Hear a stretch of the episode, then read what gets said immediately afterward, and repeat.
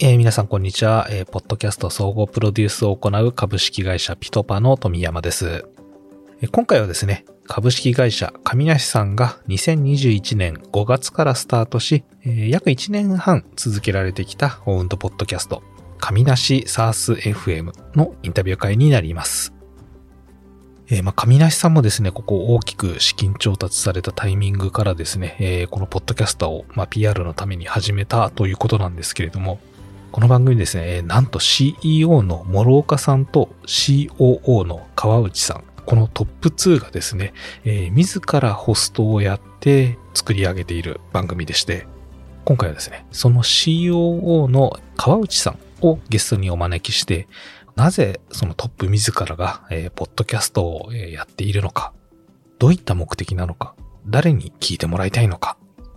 あとそれに加えて、ポッドキャストをこの1年半やられてきて、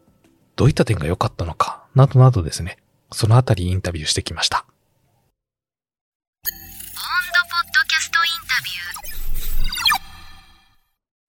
本日は、えー上梨サース FM を運営している、えー株式会社上梨 COO の川内さんにゲストに来ていただきました。川内さんよろしくお願いいたします。よろしくお願いします。上梨の川内です。今日、川内さん、えっ、と、なんてお呼びすればいいですかね？なんか、ポッドキャストの中では、ゆうすけさんとか、いろいろ言われてるかなと思いますけれども。えーっと、何でも言っちゃ何でもいいんですけど、川川内さんで大丈夫です。はい。じゃあ、川内さんで。はい。あの、だいぶ、うんあの、御社の番組ほとんど聞かさせて、あの、1回から、最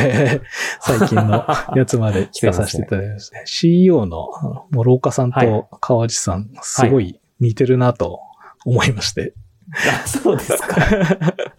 なんかなんでしょうねよく言。われますね。はい。喋り方の、こう、テンションとか、声質とか、ええそこから伝わってくる 人間性みたいなのが、おーなんかすごいな、似てるなっていつも。あ、そういう見られるんですええね。ええまあ、あの、全然悪い意味じゃなくて、ええまあ、穏やかさ、まあ、会社のそのバックボーンは今かなりイケイケだと思うんですけれども、えーなんかそういうところに偉そぼったような感じじゃなくて、えー優しさがありつつ、ただ論理的にこう話されるみたいな、えーそこの喋り方とかっていうのはすごいよく似てて、いい会社だなっていうふうになんか聞きながらえー思思ってます。はい。恥ずかしいですね。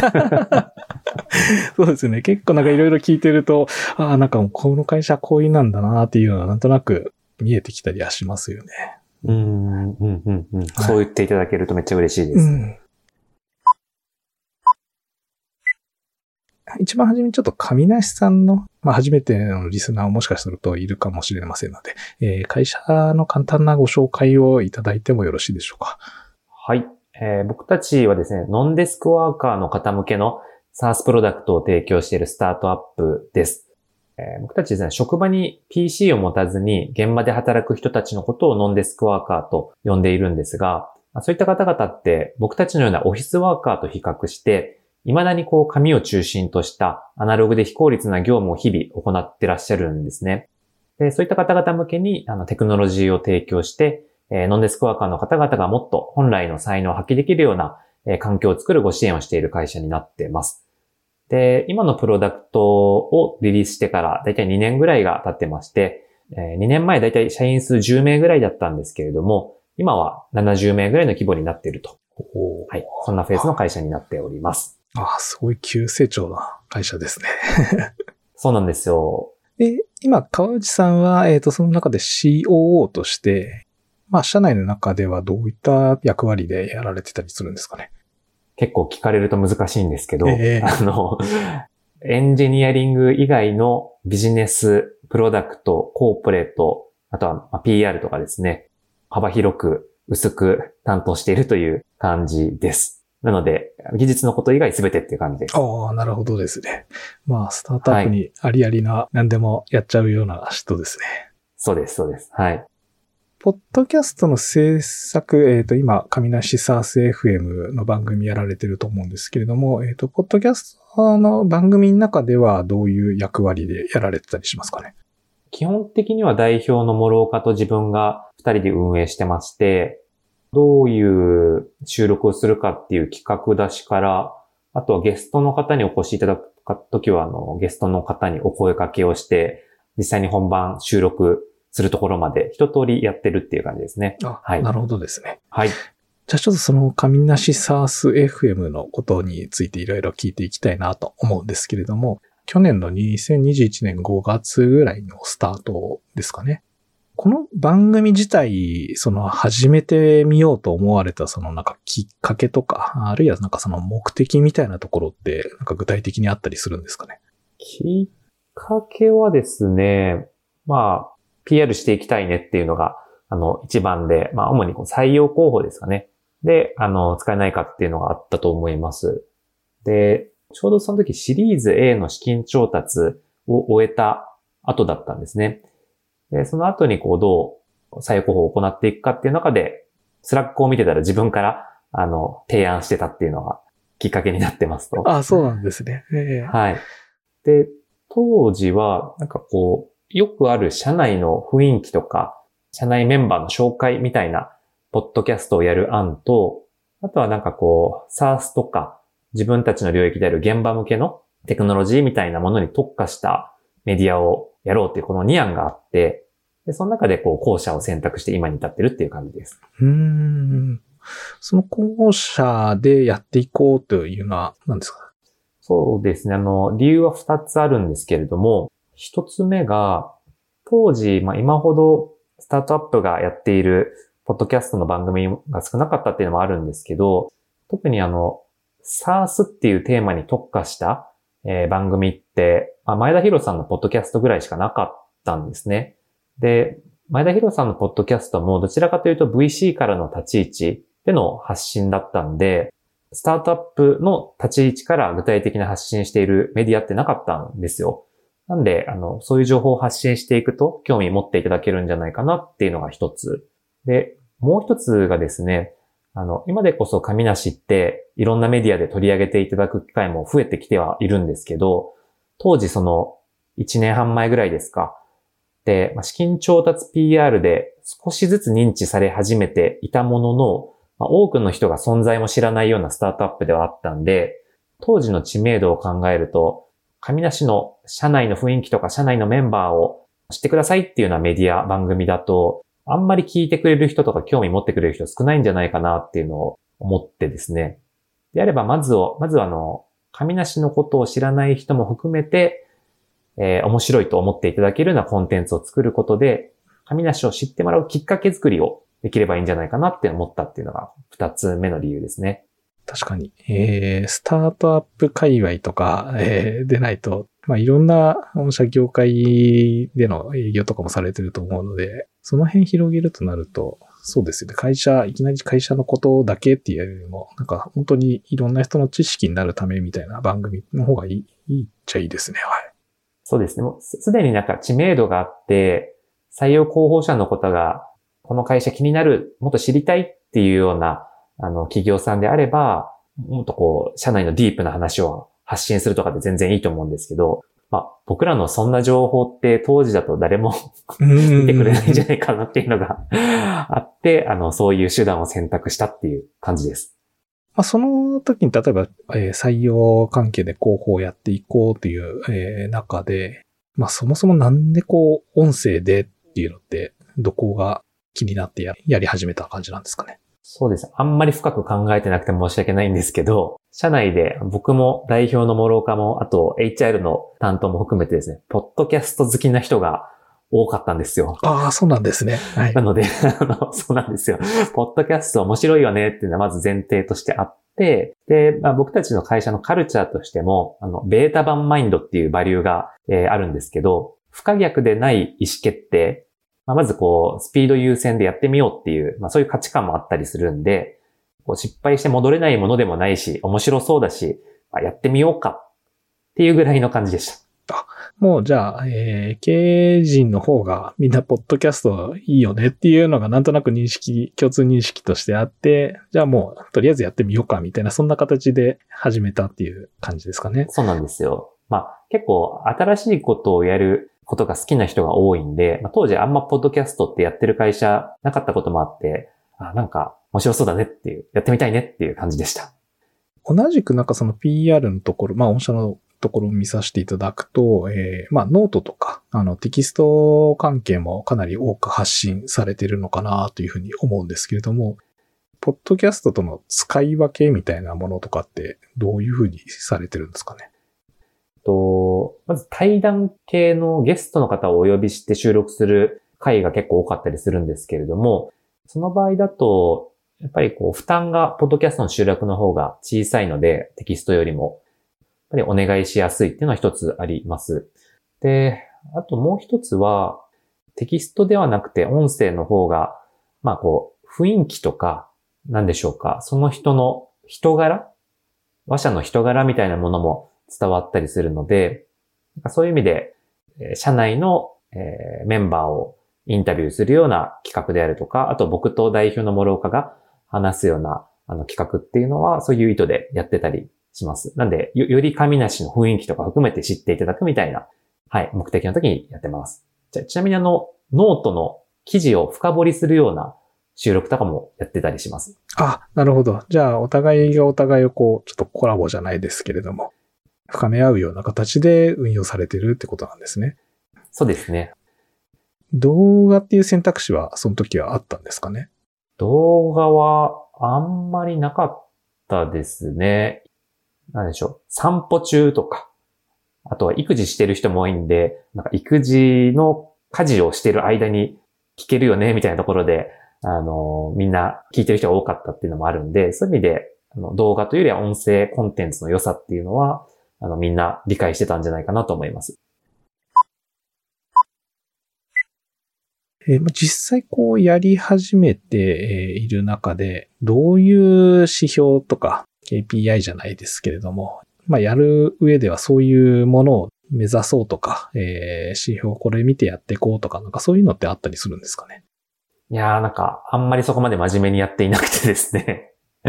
まあ、あ、あえてっていう部分もあるんですけど、今は、あの、どのエピソードがどれぐらい再生されているかっていうのを、まあ、数値で言うとチェックしているぐらい、あとは、まあ、ソーシャルでどんな感じでこう、拡散いただいたり、感想いただいているかっていうのを見てるぐらいで、はい。なんかあんまり指標にこだわりすぎてもいいことないなっていう感覚があるんで、あの、そこまでウォッチはしてないです。ええー、まあ、始めて、まあ、しばらくずっとやってみようかとか、とりあえず3ヶ月だけやってみようかとか、なんかその辺は決められてたりしました？そうですね。あの、具体的な何ヶ月とか何回とかっていうのは決めていたわけではないんですけれども、最初やってみて、ちょっとうまくいかなかったらやめようかぐらいの感じでは考えてました。ただ、それやってみると、割と反応とかも良くてですね、これはなんかいい会社のアセットになりそうだっていうこう感覚を早期に持てたので、あの、今まで続いてるっていう感じです。ちなみにその、なんとなくいいアセットになるんじゃないかなって思い始めたのは、初めてどのくらいだったかとかって覚えてますか ?3 から5回目ぐらいですかね。あ、3から5回目。えー、月数で言うと、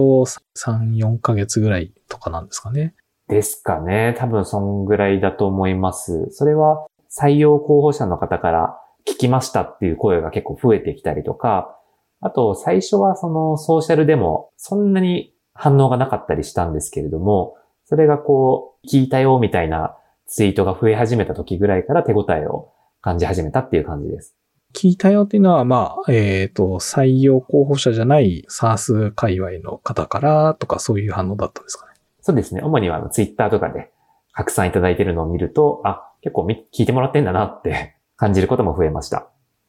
じゃあまあ、社長と CEO の川地さんが時間を使って投資しているっていうところで言うと、まあその時間をかけてる分は全然価値あるなっていうのが今思われてるところではあるんですかね。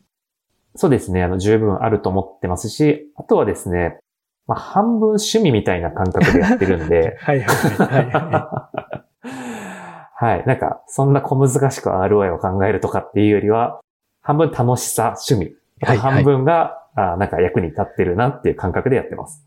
御社のあの、ゲストを呼ばれて対談してる回とか、リスナーも勉強になりますし、多分インタビューされてるお二人とかもかなりすごいなんかためになってるような感じもしてるんで、なんかその辺のやってる楽しさみたいなのがすごい聞いてて伝わってきますよね。あ、そうなんですよ。なんであの、ポッドキャストやってるとですね、その普段話せないような方からもいろんな貴重なお話を伺えたりするので、なんかそれを口実にいろんな人から 話を聞いてるっていう感覚の方が近いかもしれないです。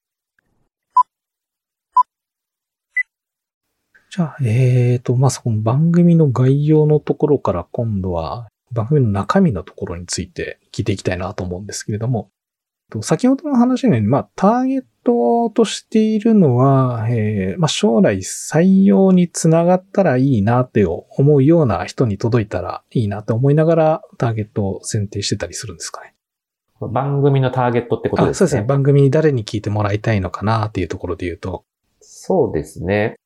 うん当初は採用広報っていうところが結構大きかったんですけれども、えっと、やってるうちにスタートアップとかテック界隈で採用関係ないところで、ポッドキャストで神梨知ったっていう方も増えてきている実感が、あの、湧いてきたので、今はその採用限らず、こう、ブランディングっていう観点でも、ポッドキャストを活用し始めているので、そういう意味で、これは採用広報につながらないんだけれども、コンテンツとしてすごい面白いから、あの、やってみようみたいな、えー、判断も増えてきてるかなとは思います。じゃあ、実際には、えー、まあ、ちょっと先ほどとも繰り返しになっちゃうかもしれないですけども、まあ、その採用候補者以外でも、えー、業界の方だったり、場合によってはあれなんですかね、えー、クライアントの候補になるような方とかっていうのも入ってたりするんですかね。あたまにクライアントの方で僕たちのポッドキャストであるとかノートをご覧いただいているっていう方はいらっしゃるんですけど、まあ、あの、現場を持ってる企業様が僕たちのこう、お客様になるので、そんな多くはないですと。で、想定より多かったのは、候補者層というよりは、え主に、えー、SARS やスタートアップの経営者層の人たち、この人たちの聞いてくださってる率が、なんて言うでしょうね。尋常じゃなく高いというか、知り合いの経営者の方が相当数聞いてくださってるなっていう感覚はあります。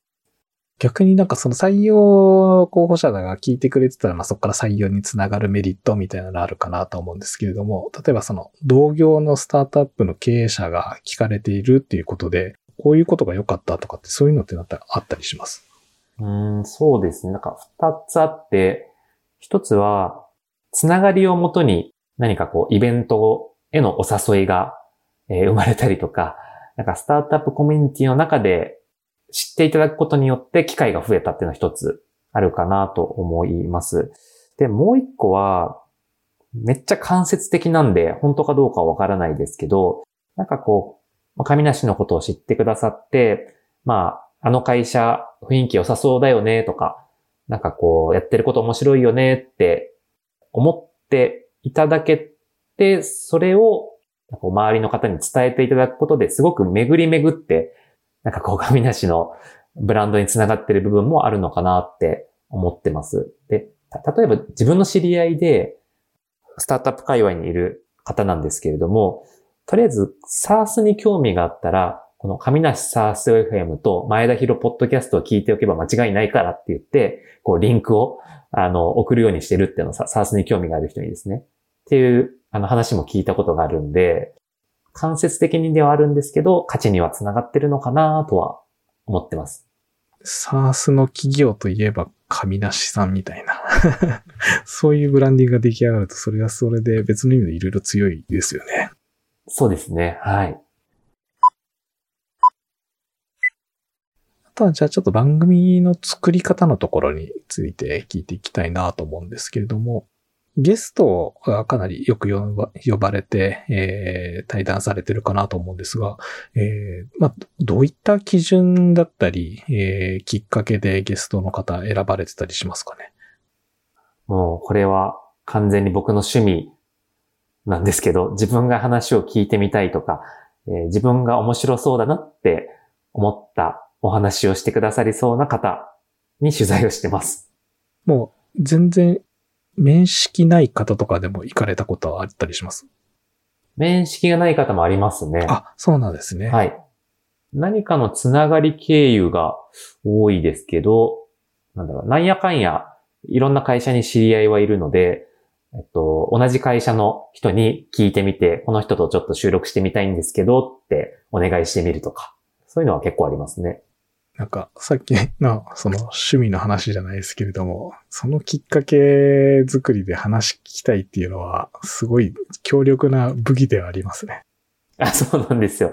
な、ななんで、ちょっとお返しはしないといけないなっていう気持ちもあるんで、あの、極力その方の、とかその会社さんのいいところを引き出して、はい、あの、面白いコンテンツにしたいなと思いながらはやってます。あとは、この方とお話ししたいみたいな、えー収録あると思うんですけれども、と収録前とかで、なんかこう、打ち合わせをしたりとか、どこまで企画を詰めてたりとかされてたりしますかね？打ち合わせは事前にはしていなくて、簡単にまあ30分から1時間ぐらいでアジェンダとか構成を作って、それをお送りしてるっていうだけですね。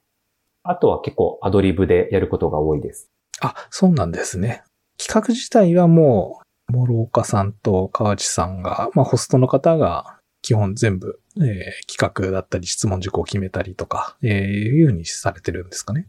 はい。もう完全に俗人的にやってるんで、あの、誰にも確認せずにささっと手元で作って、あの、Google ドキュメントにまとめて送ってます。じゃあもう、えっ、と、今までやられてた個別エピソードは、えーそれぞれ諸岡さんがホストやってる時は諸岡さんが考えて、川内さんがホストやられてる時は川口さんが考えて、こんなんで取りに行くっていうのを、ちょっとだけ裏合わせて、もうどんどんガスガス収録に行ってるっていうような感じなんですかね。そうです。すいません。なんか再現性のないやり方ですいません。いえいえいえ。なんかその、まあ、やっぱり興味のところから始まって番組がしっかり作れてるっていうのはなんか一つすごい参考になるなっていうふうに思いましたね。でもなんか話してて思ったんですけど、なぜそういうやり方になってるかっていうと、多分自分と諸岡がそれぞれ個人としてこの人の話聞きたいって思う人にお願いをしてるから、自然とこういうこと聞きたいって、あの、構成とかアジェンダが頭に浮かぶんですよね。うんうんうんうん。はい。ななんでそれを送ってるっていう感じです。まあ、確かに話聞きたいっていう部分があると思うので、そこから落とし込めばいくらでも出てきそうな感じありますよね。そうですね。なんか逆逆に自分が興味ないのに、うん、戦略的にとか、採用広報という目的を考えればこういう会社さんがいいだろうっていうのでやっていたら、なんかあんまりいいコンテンツ作れる自信がここまでないかもしれないですね。なんかで自分が面白いなって思うとか、うん自分が聞いてみたいって思うから、コンテンツも良いものにできる気がしてます。うんうんうんうんうん。確かに、やらされてる感がだとすると、なかなか続くのしんどくなってきますもんね。そうですね。はい。うんあと、えっ、と、社内の方もたまにゲストで、えー来られて、まあ、えー先ほど言ってたその社内の雰囲気知ってもらうっていう目的もあるのかもしれないですけども、こう、社内の方が出てくるときはどういう基準でやられてるんですかね？社内も基本的にはこう、コンテンツとして面白い話になるかっていうのが第一優先で考えてます。それはやっぱり、見てくださってる方が最初の目的でもあった通り、紙なしに興味がある人というよりは、あの、SARS であるとか、まあ、こう、スタートアップの取り組みに興味がある人っていうのが前提にあるんで、そんなにこう、内輪話を期待しているリスナーばかりではないと思うんですよね。なので、なんかこう、内輪話の話をコンテンツにしたときに、なんか、そういう番組なんだって思われると、期待値とずれちゃうかなって思うんで、まずそこが第一優先。で、その上で、あの採用優先度が高いポジションっていうのも中の話で言うとあるんで、まあ、それも一つ考慮しながら、面白い話ができて、えーかつ採用もやりたいっていうところを取っていくっていうのは、あの、あったりもします。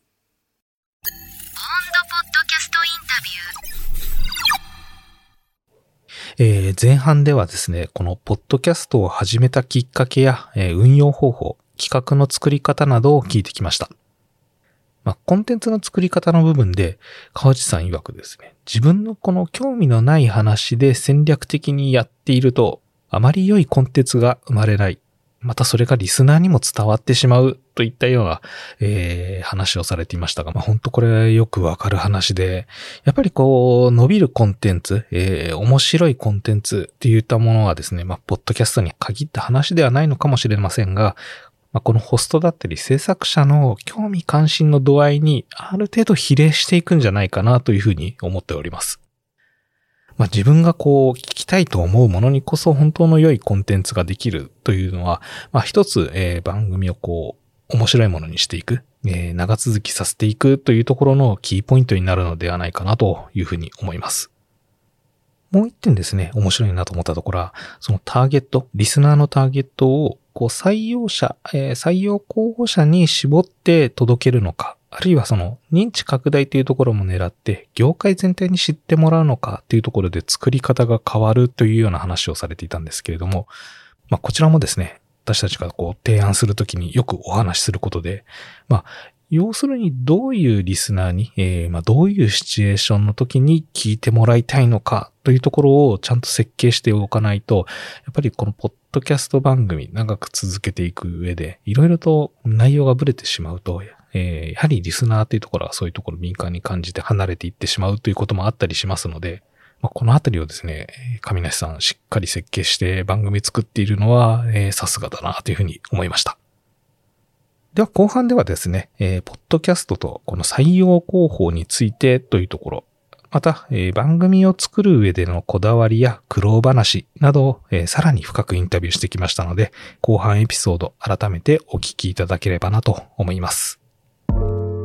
さて、この番組は、ポッドキャストの総合プロデュースを行う株式会社ピトパが、企業が運営する様々なポッドキャスト番組について突撃インタビューしていく番組です。もしインタビューさせていただける企業様がございましたら、お気軽にご連絡ください。また、ポッドキャスト番組を制作したいとお悩みの場合も、ぜひご連絡いただければなと思います。各種お問い合わせにつきましては、番組やエピソードの概要欄のリンク、もしくはピトパのホームページからお問い合わせください。